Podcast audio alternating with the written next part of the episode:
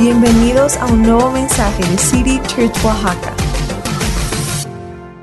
Pues ya hoy vamos a terminar nuestra serie que hemos estado ah, dando aquí, haciendo juntos, que se llama ¿Por qué estoy aquí? Y habla de, la identidad, de, nuestro propósito en la vida y de hoy, que la última parte, vamos a hablar un poco acerca del destino. Y a lo mejor no es lo que, lo que estaba pensando, lo que te imaginabas, así que yo te voy a pedir, si no has escuchado la- las los demás pláticas, ah, los demás mensajes, escúchenlo, véanlos por favor, porque es base de lo que estamos viendo, es muy importante. Pero también hoy anota, anota todo lo que tú puedas ahí en tu, tele- en tu teléfono, en el app de la Biblia, ahí está el bosquejo, puedes hacer tus propios comentarios ahí, o también este, en- si traes tus hojas o lo que sea, tu, tu cuaderno. Pero Padre, gracias por lo que tú nos vas a hablar el día de hoy. Gracias por tu palabra. Yo te pido en el nombre de Jesús que tú me uses a mí, Señor. Dios, ayúdame a hablar de una manera ah, clara, sencilla, Señor, y que tú nos hables, que tu palabra penetre en nuestros corazones, que tú siembres tu semilla en nosotros, que, que pueda producir mucho fruto en nosotros para tu gloria, al crecer cada día más. Te lo pedimos en el nombre de Jesús. ¿Y todos dijeron? Amén. Perfecto. Entonces estamos hablando de esta serie, ¿por qué estoy aquí? ¿De qué se trata todo esto? Y, y algo que mencionamos la semana pasada, hablando del propósito, yo creo firmemente que, cuando Dios, que, que Dios da propósito no solamente a las personas como individuos, sino también tiene un propósito específico, bien definido para cada familia, cada matrimonio, para cada empresa, para cada iglesia local, para cada ciudad y hasta para cada nación. ¿Lo creen? Y tenemos que ir descubriendo y caminando en los planes y los propósitos de Dios para cumplir realmente para esto que fuimos creados. Entonces hay, hay que entenderlo bien. Y vamos a empezar el hoy en Santiago, capítulo 4, empezando el versículo 7 en adelante. Dice, así que humíense delante de Dios. En primer lugar, hay que reconocer dónde está Él y cómo estamos nosotros. ¿ok? Él es el que manda. Él nos creó con un propósito y hay que someternos a Él, hay que humillarnos delante de Él. Dice, resistan al diablo y Él huirá de ustedes. Acérquense a Dios y Él se acercará con ustedes. Lávense las manos, pecadores, purifiquen su corazón, porque su lealtad está dividida entre Dios y el mundo. Derramen lágrimas, dice, por lo que han hecho que haya lamento y profundo dolor, que haya llanto en lugar de risa y tristeza en lugar de alegría. Y el punto aquí no es deprimir, ay, qué fuerte palabra, no, el punto es reconocer que sí, todos los días hacemos cosas que en lugar de ayudar a Dios a cumplir sus planes, hacemos lo contrario estorbamos lo que Él quiere hacer.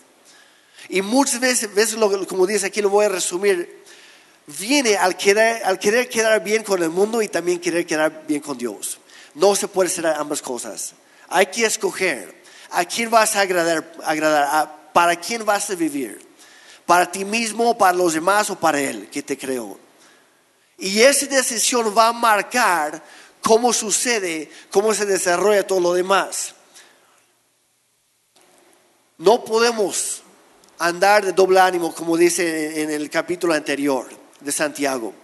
Hay que ser firmes en nuestra convicción, porque si no estamos, es como si estuviéramos parados en un muelle, en un muelle que da al mar. Y viene una tormenta, empiezan las, las olas grandes, y estamos en el, muelle, pero de repente queremos pasar un pie y lo ponemos en una, en una lanchita que está ahí en el agua violenta. Y mucha gente anda así, que quieren tener lo mejor de ambos mundos y no se puede. O estás con Dios o estás en contra, o estás ayudando a cumplir sus planes y sus propósitos en tu vida para alcanzar tu destino, o no lo estás haciendo. Es uno o el otro. Por eso sigue diciendo el versículo 10, humíense delante del Señor y Él los levantará con honor. Amados hermanos, no hablen mal los unos de los otros. Si se critican y se juzgan entre ustedes, entonces critican y juzgan la ley perfecta de Dios. En cambio, les corresponde obedecer la ley, no hacer la función de jueces. Me quiero enfocar en este último versículo, el 12. Solo Dios, quien ha dado la ley, es el juez. Él es el que manda. Es el rey supremo, el máximo gobernador. No, no hay alguien fuera de él, ni a su lado. Todos estamos muy por debajo.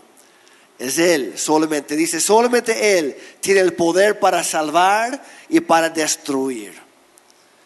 Solamente Él. En otro, versículo dice, no temen a los hombres que solamente pueden matar su cuerpo mortal. Temen a Dios que puede tan- tanto destruir tu cuerpo como tu alma.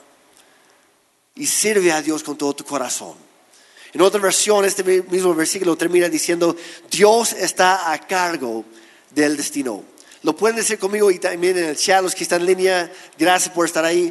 Díganlo conmigo, Dios está a cargo del destino. Dios está a cargo del destino. Y en la primera parte de esta serie platicamos que para entender quiénes somos, descubrir nuestra identidad, es clave entender de quiénes somos. A quién le pertenecemos, que es a Dios. Él nos creó con un propósito específico. Nos ha dado un llamado personal a cada uno de nosotros. Y cuando entiendes de quién eres y por ende quién eres, entonces descubres para qué estás aquí. Para qué Dios te hizo nacer en este momento. Y como le dijo a, a la- a la reina Esther, tú estás aquí. Tú estás aquí por un tiempo como este. Dios acomodó todas las cosas y es, es muy interesante. En todo el libro de Esther nunca encuentras el nombre de Dios. Se oye raro, pero es la verdad.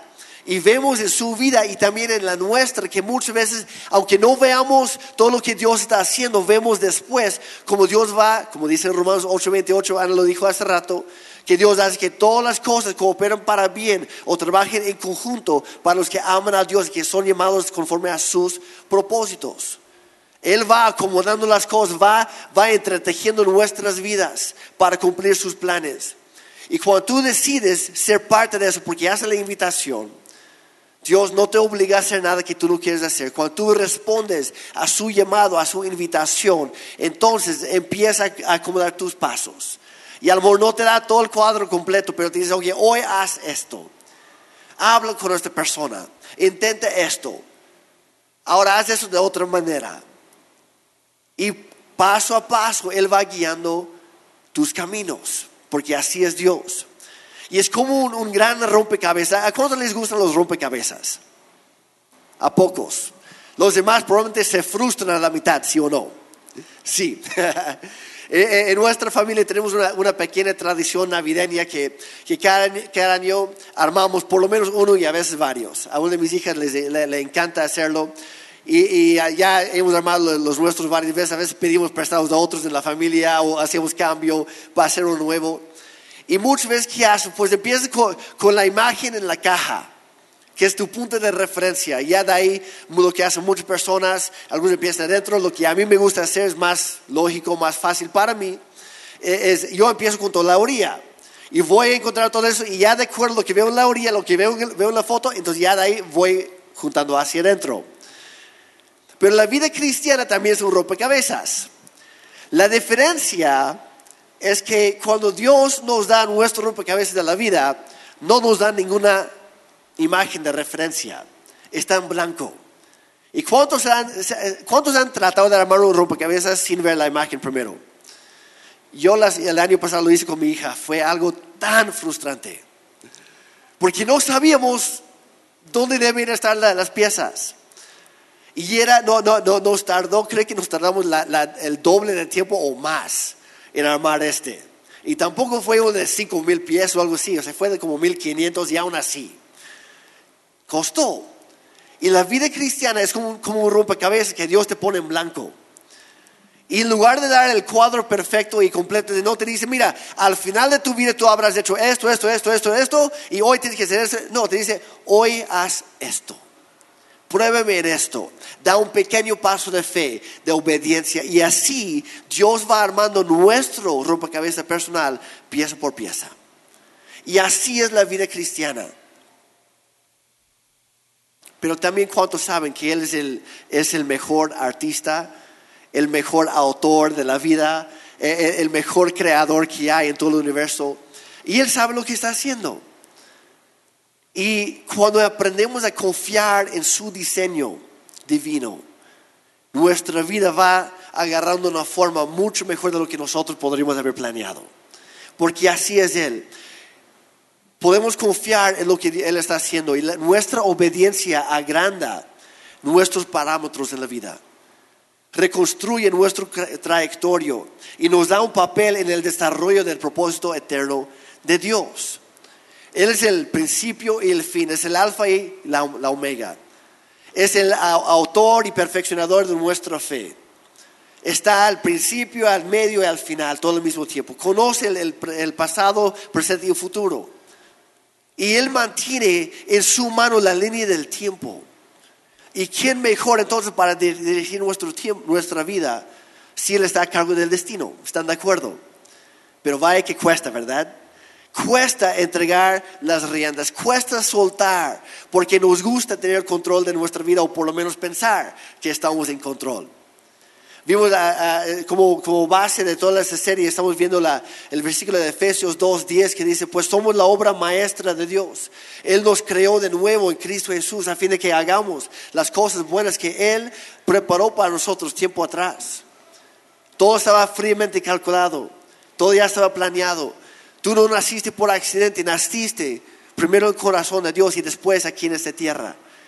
Y Dios estaba anhelando, esperando con ansias tu llegada. Porque como un buen padre, una buena mamá hace con sus bebés cuando apenas está en el vientre, todavía no ha salido, pero ya empezamos a, tramar todos nuestros, nuestros planes para ese chiquito.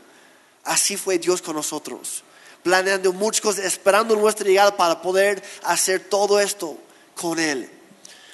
Y apenas está empezando con nosotros. Y Jesús modeló esto, de ser totalmente dependientes de Dios Padre. Él dijo en Juan 5, 19 y 20, dice, les digo la verdad, el Hijo no puede hacer nada por su propia cuenta, solo hace lo que ve el Padre, ve, ve que el Padre hace. Y todo lo que el Padre, todo lo que hace el Padre también lo hace el Hijo. Y luego el, el 20, la primera parte dice, pues el Padre ama al Hijo y le muestra todo lo que hace.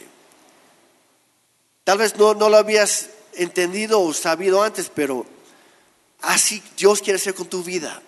Quiero mostrarte lo que Él está haciendo y te invita a ser parte de. Dios no, Dios no quiere que nos mantengamos en la ignorancia. Al contrario, quiere que seamos partícipes de todo lo que Él está haciendo. Y cuando se trata de nuestra vida, debemos adoptar la misma actitud de Jesucristo y, y cada día orar, Padre, yo hoy rindo todo a tus pies. Hoy me humillo delante de ti, reconozco que tus planes son mejores que los, que los míos. Tus pensamientos, tus caminos son mucho más altos que los míos. Tu perspectiva alcanza mucho más lejos que, que la mía. Así que hoy yo dejo mis planes, yo dejo lo mío. Yo dejo mis sueños, mis propios deseos. Entrego todo a ti y yo te pido que tú me muestres lo que tú estás haciendo. Yo quiero ser parte de eso. No te pido que bendigas lo que yo quiero hacer. Quiero ser parte de lo que tú ya quieres bendecir. Y así tener una vida bendecida en todos los sentidos. Estoy dando un pequeño repaso de, de toda la serie hasta ahorita. Hoy estamos hablando del destino. Y la primera cosa que quiero mencionar hoy es algo muy clave, muy necesario que entender. El destino no es un asunto del futuro. El destino es un asunto de fe. El destino no se trata de hacia dónde vamos, un lugar específico. Se trata de ir caminando todos los días y cumplir lo que Él tiene para nosotros. Ese es el destino. Se trata de, tampoco, tampoco se trata de nada más de mí. El destino no se trata de, de qué pueda hacer yo como individuo, como individu- indi- eh, teniendo la, mentalidad individualista o de ser muy inde- independiente. No, como mencionamos hace unas semanas, Dios va entretejiendo nuestras vidas como iglesia, como familia, poniendo cada parte en su lugar para cumplir sus propósitos, para servir sus propósitos. Porque Él está a cargo del destino y Él sabe lo que hace y es el mejor que hay. Podemos confiar en Él. Pero esta idea del destino de acuerdo a la Biblia va muy en contra del sistema de valores que escuchamos en nuestra cultura, en nuestra sociedad, en nuestro mundo el día de hoy. Hay muchos gurús de, la motivación o oradores grandes o, personas que dan conferenci- conferencias todos los días en cuanto a, a la, a la automotivación, lo que tú quieras, la autoayuda. Y los mensajes que ellos dan muchas veces es, no, pues tú sé el amo de tu propio destino. haz lo que te haga feliz, lo que te llena, lo que te dé paz, cosas así. También dice cosas como enfócate en lo que puedes controlar. Otra frase muy sonada es, piensa en ti mismo primero porque nadie más lo hará. Y es totalmente contrario a lo que la Biblia nos enseña. Otros en otras religiones, otros filósofos, tienen la idea de que el destino es como la suerte, que son bien fijadas, que, que, no podemos, no importa lo que hagamos, no podemos escaparnos de ello. Y que, que Dios va a hacer lo suyo y no importa lo que yo haga cada día, tampoco es cierto, tampoco es bíblico. Algunos, algunos cristianos tienen la idea, no, pues mi destino es estar con Jesús toda, toda la eternidad. Y lo siento, eso no es nuestro destino. Es nuestra destinación, lo voy a decir así. Es parte del viaje, ahí es donde vamos a terminar, pero la cosa no termina ahí. Nuestro destino no se trata, como algunos malamente piensan de, estar en el cielo medio desnudo con un calzón angelical o algo así, tocando una arpa, flotando sobre, una nube y así como Cupido toda la No, eso no es el cielo. El cielo se trata de estar constantemente en la presencia de Dios, sirviéndole a Él 24/7. Es más, 24/7 ya ni va a existir porque no va a haber noche porque Dios mismo eh, va a ser nuestra luz y nunca habrá oscuridad, nunca habrá llanto, ya no habrá tristeza, ya no habrá dolor, ya no habrá sufrimiento. Vamos a estar en el paraíso con Dios, pero no vamos a estar flojeando ahí. Dios tendrá más trabajo con, nosotros. Es todo otro estudio del último capítulo de la Biblia de Apocalipsis, ahí lo leen en casa. Hay mucho más que nos espera que no, no, sabemos. Y Dios quiere que esta vida nos sirva de entrenamiento para lo que viene después. Estamos de paso en esta tierra. No se trata de, aquí y ahora. Muchos tienen, se, se rinden todos los días porque piensan, no, pues lo que será, será. Y no es cierto. Dios ha planeado cada parte de tu ser y cada parte de tu vida y quiere que tú descubras para qué estás aquí. Por eso es esa serie. En Colosenses 2.8 dice, cuídense de que nadie los cautive con la vana y engañosa filosofía que sigue tradiciones humanas. En otras versiones dice las filosofías huecas y disparates elocuentes que nacen del pensamiento humano, que están de acuerdo con los principios de este mundo y no conforme a Cristo. Y el, apóstol Pablo cuando escribió aquí, usó esa palabra cautivar de manera muy específica, muy intencional, y hace referencia a una guerra. Estamos en una guerra espiritual, ¿cuántos lo saben? Todos los días hay un, hay un enemigo de tu alma que no te quiere ver exitoso en las cosas de Dios, que no te quiere ver acercarse, acercarte más a Dios, y va a hacer lo que, lo que pueda para estorbarte, para distraerte, para matarte si puede para quitarte de los caminos de Dios, para que nunca cumplas el destino y el propósito para el cual Dios te hizo. Y si no tenemos cuidado, podemos terminar siendo cautivados, encarcelados por esta manera de pensar que viene del mundo, que no se alinea con la palabra de Dios. Y nos lleva a un lugar donde nos encontramos muy perdidos, muy alejados de, nuestra conexión divina con Dios, con un Dios que es generacional, un Dios que es bueno. Y Dios nos dice aquí en este, en este pasaje, dice, no dejes, no permitas que nada ni nadie te lleve cautivo otra vez, porque yo te he dado, yo, yo te he dado libertad en Cristo. Así que déjenme hablarles de qué es ¿De qué se trata el destino cristiano? Porque como ya mencioné, el destino no, no se trata de, de tu paradero final, el infierno o el cielo. Dios quiere que todos estén en el cielo. Juan 3 dice, Dios no quiere que ninguno se pierda, sino que todos sean salvos por medio de Jesucristo.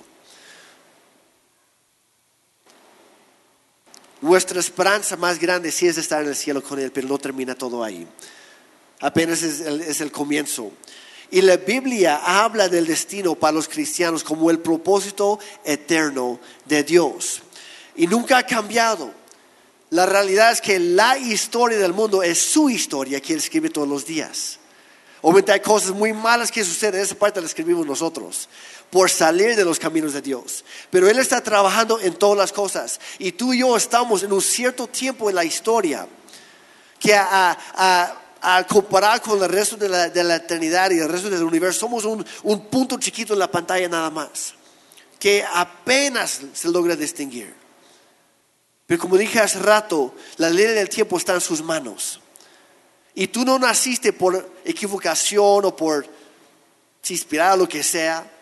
Tú naciste no por accidente, sino porque Dios quiso que nacieras en el mundo, en el momento, en el lugar geográfico, geográfico y en la familia específica que Dios quiso.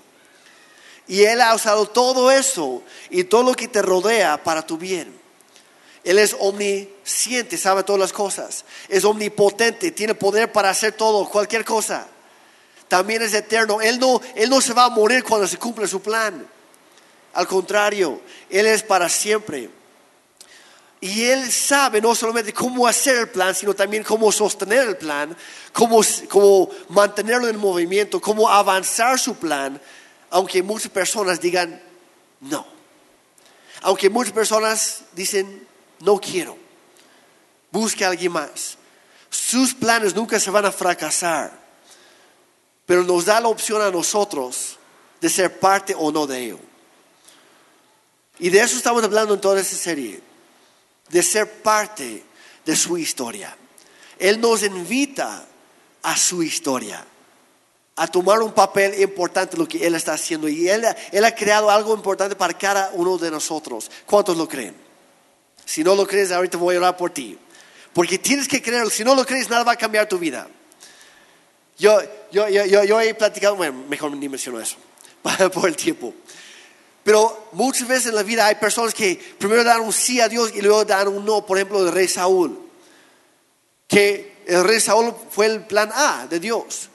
Y dijo, está bien, Saúl, voy a hacer un pacto contigo, te voy a ofrecer esto, si tú mantienes fiel, si me obedeces, entonces tus hijos van a ser reyes para toda toda todo el tiempo en el mundo, aquí en Israel.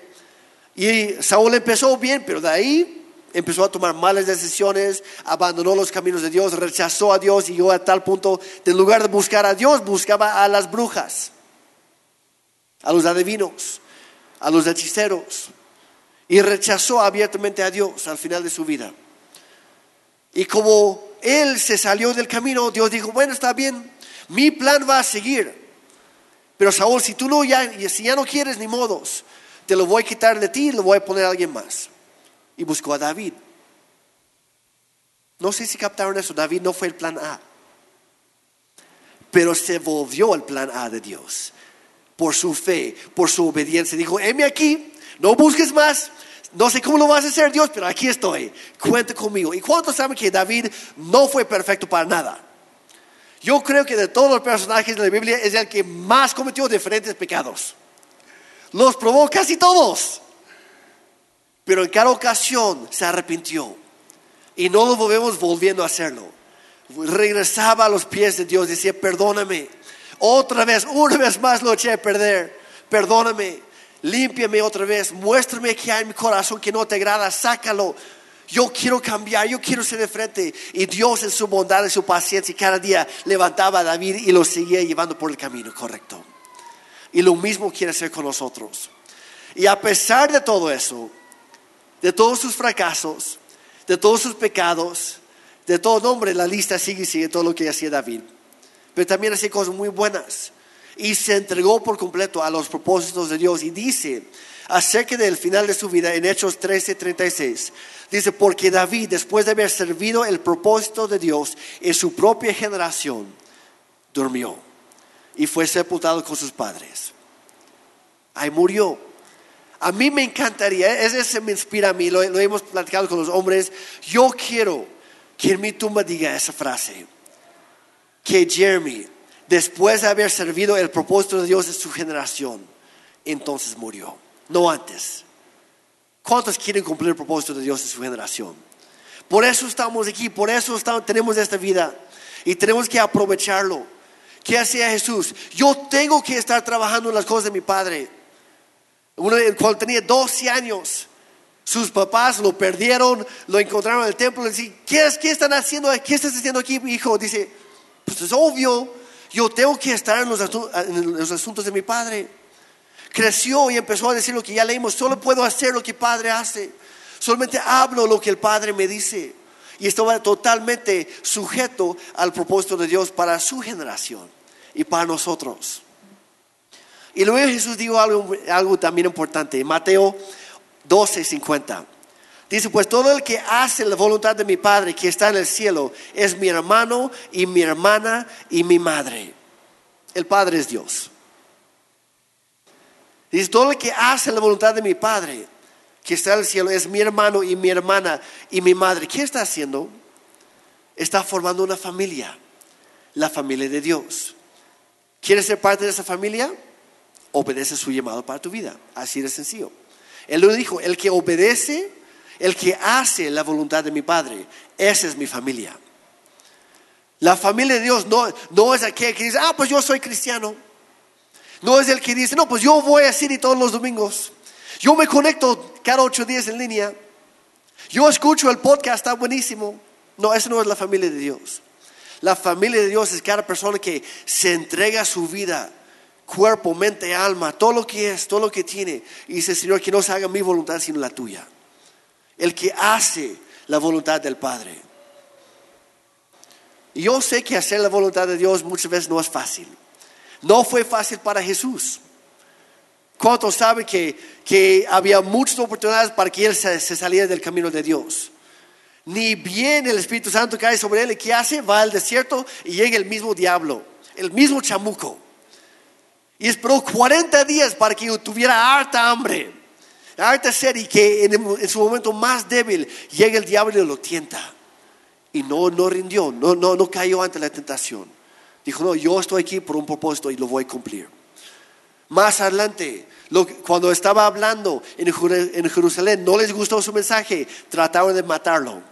Y no pudieron, dice la Biblia, que él dice, bueno, si no, si no me quieres escuchar, voy a otro pueblo. Se levantó y se fue caminando. Nadie pudo tocarlo. Más adelante, otros tienen otras opiniones, otras ideas para él. Y dijo, no, no, no, voy a cumplir el propósito de Dios.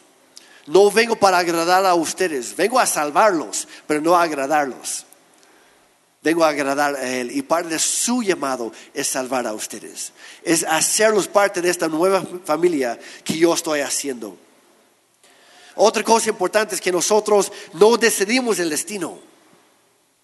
No lo elegimos lo descubrimos. Dios es quien lo determina. No es por coincidencia ni tampoco por elección nuestra. El destino es, descubierto perdón, por revelación, por darnos cuenta quién es Él. Y cuando, por eso hablamos hace 15 días de esto, si quieres descubrir tu llamado, tu propósito en la vida, tienes que conocer a Él. Si quieres conocer tu identidad, tienes que conocer a Él, porque en Él nos movemos y vivimos y somos. Todo se trata de Él. Y cuando más que te conectas con Dios y conoces a Dios, cada día te va dando el siguiente paso a dar, te va armando ese siguiente pieza en el rompecabezas. Nadie está aquí por, eh, en este mundo por error. Nadie es un, es un accidente. Todos fuimos creados como parte de su plan. Y yo les quiero decir el día de hoy que estamos establecidos aquí por Dios puestos y equipados en esta generación por una razón específica y por un propósito divino. Por eso estamos aquí. Dios conoce nuestro futuro y nos quiere llenar de esperanza, como dice en Jeremías 29, 11. Tiene planes para bien y no para mal.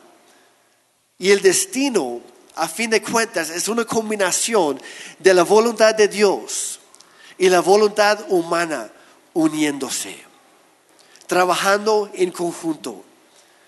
Como dije hace rato, Dios nunca te va a obligar, nunca te va a forzar a ser alguien que tú no quieres ser. No te va a obligar a cambiar algo cuando tú no quieres cambiar. No te va a doblegar en tu propia voluntad. Te, hace una invitación. ¿Quieres o no quieres ser parte? Si la respuesta es sí, bienvenido. Si es no, bueno, ni modo, yo te, yo te lo ofrecí.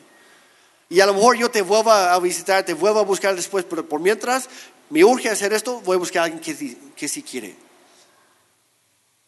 Yo no estoy aquí personalmente porque soy el mejor predicador, ustedes lo saben. No estoy aquí porque soy el, el- orador más elo- elocuente, ni en, ni en inglés ni en español. Ya se dieron cuenta. Yo no estoy aquí porque soy el mejor pastor de todos. Yo estoy aquí porque di el sí, nada más. Y estoy aquí cumpliendo los propósitos de Dios en mi generación que son ustedes.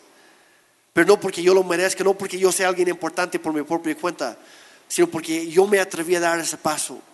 Y cuando tú haces eso, Dios te sorprende con las cosas que hace, cosas que nunca te imaginas, cosas que nunca esperas, algo mucho mejor de lo que habías soñado. Y una de las obras más grandes que hace Dios en la vida de las personas es ordenar su destino dentro de ellas y luego las guía para cumplirlo. Los, los pone, los deposita en nuestro corazón y luego nos ayuda a alcanzarlo. Y cuando leemos tanto el Antiguo Testamento como el Nuevo, vemos a un montón de personas imperfectas, pero personas que fueron diseñadas específicamente para lograr algo. Adán, Abraham, José, Ruth, la Moabita. La lista sigue y sigue. Y Dios nos creó para ser co-creadores junto con Él, para seguir desarroll- desarrollando, seguir creando, pero hay que hacerlo con Él. Dios es un Padre bueno, no es un Padre abusivo, no es el que más manda. Él sabe lo que más te conviene y te invita a hacerlo. Pero si tú prefieres tu propio camino, está bien, te deja hacerlo. Porque es un Padre que ama y le rompe el corazón cuando no le entramos a su plan pero nos ama demasiado como para forzarnos. Y con su paciencia y con su bondad nos vuelve a invitar vez tras vez, tras vez, todos los días de nuestra vida. Pero para entrar a tu destino, no es algo que suceda automáticamente, tampoco instantáneamente. Es algo que tú tienes que estar empujando. A veces hay oposición y tú tienes que, tú tienes que resistirla. Tú tienes que seguir avanzando. Jesús dijo en Mateo 11, 12, desde los días de Juan Bautista hasta ahora, el reino de los cielos sufre violencia y los violentos lo conquistan por la fuerza. Pero a veces mal entendemos ese, versículo. No se trata de ser violentos, de ser agresivos, de querer pelear y matar. No. Es, es, una, es un verbo gráfico y pinta la imagen de un niño, un bebé que está a punto de nacer. Y habla del proceso, parece mamá, cuando el bebé todavía está en el útero. Ya se está abriendo el canal, pero todavía no sale. Y la mamá tiene que empujar, tiene que hacer fuerza. Y hay, hay momentos que la mamá dice, no, ya no quiero. ¿Y qué hace el niño? ¿Qué hace el bebé? No, pues ni modo, yo sí quiero salir. Y el niño viene porque viene. ¿Cuántas ya experimentaron eso? Yo doy gracias a Dios todos los días que yo soy hombre, que yo no tuve que experimentar eso. Yo doy gracias a Dios por la vida de mi esposa, que le dio el aguante y todo lo demás para poder ser lo que juntos creamos unas dos bellísimas hijas, en mi opinión. Pero los hombres muchas veces no, no, nos cuesta entender esa parte. Y pensamos que es fácil y no nos damos cuenta que en la vida cristiana hay que empujar. Porque Dios quiere movernos de un reino, y voy a decirlo, el reino del útero, al reino donde quiere hacer algo ya con tu vida. Hay un lugar muy cómodo, pero hay algo mejor que espera al otro lado. Y tienes que empujar, tienes que ser violento en tu manera de acercarte a Dios y decir, Dios, ya no me conformo con lo de antes. Ya no, ya no, ya no me queda ese saco. Quiero algo más grande. Quiero algo mejor. Ya, ya no me conformo con lo que ya experimenté. Yo quiero algo nuevo en ti. No quiero seguir viviendo en mi pasado. Quiero ser libre de todo eso, lo bueno, lo malo y lo feo. Porque quiero experimentar lo nuevo en Cristo Jesús. Y tenemos que dar ese paso. Y de eso se, trata, de conquistar las puertas del infierno por la fuerza. De decir, nada ni nadie me va a detener de cumplir los planes de Dios en mi vida. Y voy a hacer lo que, lo que haga falta para tomar este paso en fe, en obediencia y ser parte de lo que Dios está haciendo en mí y a través de mí. Porque hay un mundo perdido que urge, urge encontrar a Dios. Y si no vamos nosotros, ¿quién lo hará? Tiene que ser esta generación, tiene que ser la iglesia de hoy. A veces nos comparamos, con, uh, nos comparamos con los demás nos quejamos de ellos. Dios, ¿cómo crees que estás usando fulano de tal? Él no merece. Y es cierto, él no merece, yo no merezco. Pero esa persona dio el sí. Cambia tu no en un sí y vas a ver que las cosas cambian en tu vida también. Y en la vida de Jesús vemos que él tenía dos destinos. Era doble. El primero, voy corriendo aquí. Jesús tenía dos destinos. El primero fue morir en la cruz. Gracias a Dios por la cruz. ¿Están de acuerdo? por la salvación que Él nos, nos consiguió a través de su sufrimiento, de su, de su muerte. En Hebreos 12 dice que Él fijó su mirada en la cruz y por el gozo que le esperaba la soportó. Él lo vio como un gozo. ¿Sabes por qué? Porque te estaba viendo a ti. Cuando estaba en la cruz, tú fuiste su gozo. Tú fuiste la razón por la que Él no se bajó de esa cruz antes.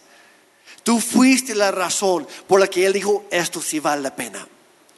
Estaba pensando en ti. Y si fuera necesario, que no lo es, lo volveré a hacer por ti. Gracias por la cruz. La segunda, el segundo destino fue edificar su iglesia. Mateo 16, hablando con sus discípulos, dice, yo edificaré mi iglesia y las puertas del infierno no prevalecerán contra ella. Muy rápidamente el contexto ahí, ¿qué estaba pasando? Les había preguntado a sus discípulos, ¿quiénes dicen las personas que soy? Ya le dieron varias respuestas. ¿Y qué dicen ustedes quién soy? Y Pedro, inspirado por el Espíritu Santo, el Padre mismo, le dio la, la, revelación, dice la Biblia. No, tú eres el Hijo de Dios, el Hijo del Santísimo, del Altísimo. Tú eres el Mesías que tanto esperábamos. Y Jesús le dice, es cierto. Y después dice lo de, yo edificaré mi iglesia. Y Pedro se le subió como a muchos de nosotros. Y Jesús empieza a contarle el plan. Dice, no, pues ya entendiste eso, perfecto. Te quiero revelar la siguiente cosa, el siguiente paso. Mira, yo voy a hacer esto. Tengo que ir a Jerusalén, voy a dar mi vida, voy a morir, me van a crucificar, pero tres días después me voy a levantar otra vez. Y Pedro dice, no, no, ¿qué pasó? Yo tengo un mejor plan. Yo tengo un mejor plan. Jesús, no hagas eso. Y en un instante Jesús cambió su, manera de hablar con Pedro. ¿Saben qué fue? Aléjate de mí, Satanás, ponte atrás, me estás estorbando. Y hablaba no a Pedro, sino al Espíritu que estaba hablando a través de Pedro. Pedro en un instante perdió su conexión con Dios y estaba escuchando otra voz por ahí. Porque hay un enemigo que quiere estorbar los planes de Dios.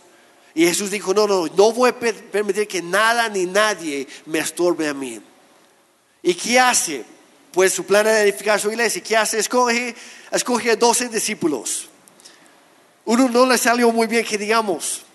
Judas lo traicionó. Pero tampoco fue el plan original. Judas, y, quiero por un momento me voy a desviar nada más para entender esto. Yo sé que muchas veces le damos un, la verdad, hacemos pasar muy mal rato a Judas por ser traicionero y todo lo demás. Pero Judas era un celote, era un patriota judío. Y lo que él más anhelaba era ver que el reino de Dios descendiera en, la tierra. Y él quería echar fuera, quiere derrocar el imperio romano y quería ver a Jesús como el máximo gobernador en un trono físico. Y por eso él hizo lo que hizo.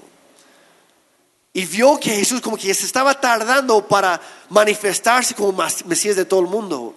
Jesús dijo, no, pues ya, no era un, no era un tipo paciente, por desgracia. Dijo, no, voy a forzarle la, la, mano. Voy a hacer una jugada para que, para que Jesús tenga que. Y no le salió como esperado. Y por eso al final lo había vendido, lo había traicionado, devolvió el dinero. ¿Por qué? Porque no le interesaba el dinero. Aunque sí, era un ladrón. Raro que no le interesara el dinero. No le interesó porque ese no era su fin. Quería forzar a Dios para hacer su plan. No había reconocido que Jesús vino no para un trono físico, sino un trono celestial.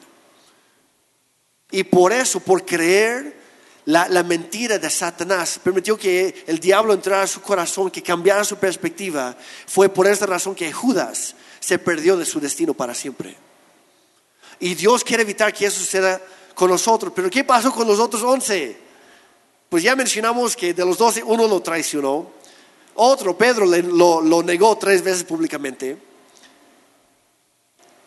Seis de ellos abandonaron la misión, volvieron a la pesca después de la cruz. Y uno más, después de la resurrección, dudó de sus promesas y ni siquiera lo creó. De esos doce, solamente tres siguieron fieles al final. Y no son los tres que piensas. No fue Pedro, el evangelista, el gran predicador. No fueron los otros. Fueron tres que la Biblia no menciona cuáles. Tres de los doce. No es para ser, para edificar la iglesia de Cristo, como que no empezó muy bien. Pero ¿qué hace Dios? ¿Qué hace Jesús? Regresa y vuelve a entablar la conversación. Los sana, los restaura y los vuelve a encomendar. Y lo leemos al final de Mateo, capítulo 28. ¿Qué es lo que, qué es lo que cambió? ¿Qué es lo que transformó a esos hombres? De ser hombres asustados, hombres cobardes, hombres tímidos, a ser grandes hombres y mujeres de Dios. Fue la resurrección, fue su entendimiento que Jesús sí había vuelto a la vida, que sí había muerto y que sí volvió después. Y cuando tú y yo entendemos eso, Pablo dijo en, su carta a los Corintios que si la resurrección nunca sucedió, de nada sirve nuestra fe cristiana. Todo lo que hacemos cada domingo entre semana no sirve de nada. Nuestra esperanza en Cristo tampoco sirve de nada. Es inútil, dice. Hay que tener una revelación de la resurrección en nuestra vida. Porque en ese momento Dios nos levanta a nosotros también.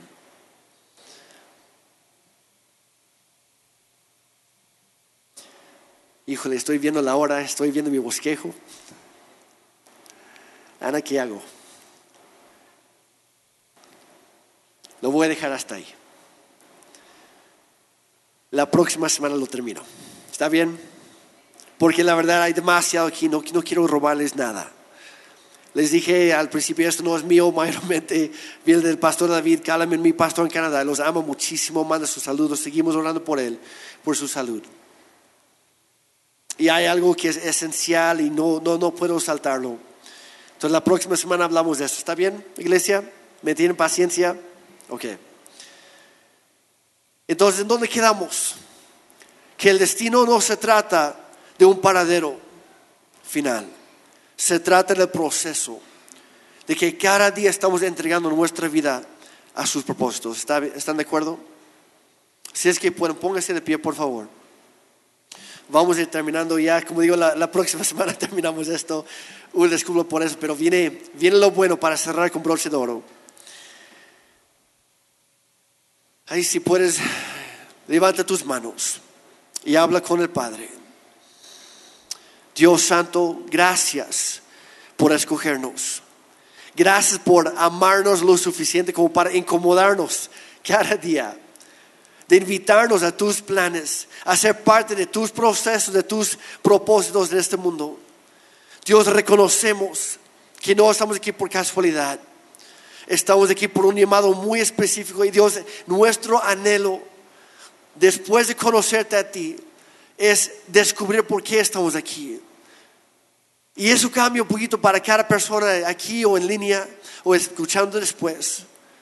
Pero Dios, permítenos conocerte de tal manera que confiamos en ti totalmente, plenamente, abiertamente en toda situación. Y haciendo eso, Señor, que, que vayamos dando esos pequeños pasos cada día para honrarte a ti, para obedecerte a ti, para descubrir nuestro propósito y nuestro destino en ti, Señor. Padre, hoy te damos, te soltamos las riendas. Señor, abrimos nuestras manos y te decimos que no se haga nuestra voluntad sino la tuya, en y a través de nosotros, Dios. Nuestra vida te pertenece. Tú moriste en la cruz por nosotros, Jesús. Pero levantaste otra vez a la vida al tercer día. Y es gracias a tu resurrección, gracias a tu vida nueva, a tu vida eterna que hoy nos regalas la salvación. La esperanza de estar contigo toda la eternidad. No, no flojeando, no, no, no nada más flotando en una nube, sino cumpliendo tus propósitos para toda la eternidad. Dios, gracias por hacernos parte de tus planes. En el nombre de Jesús.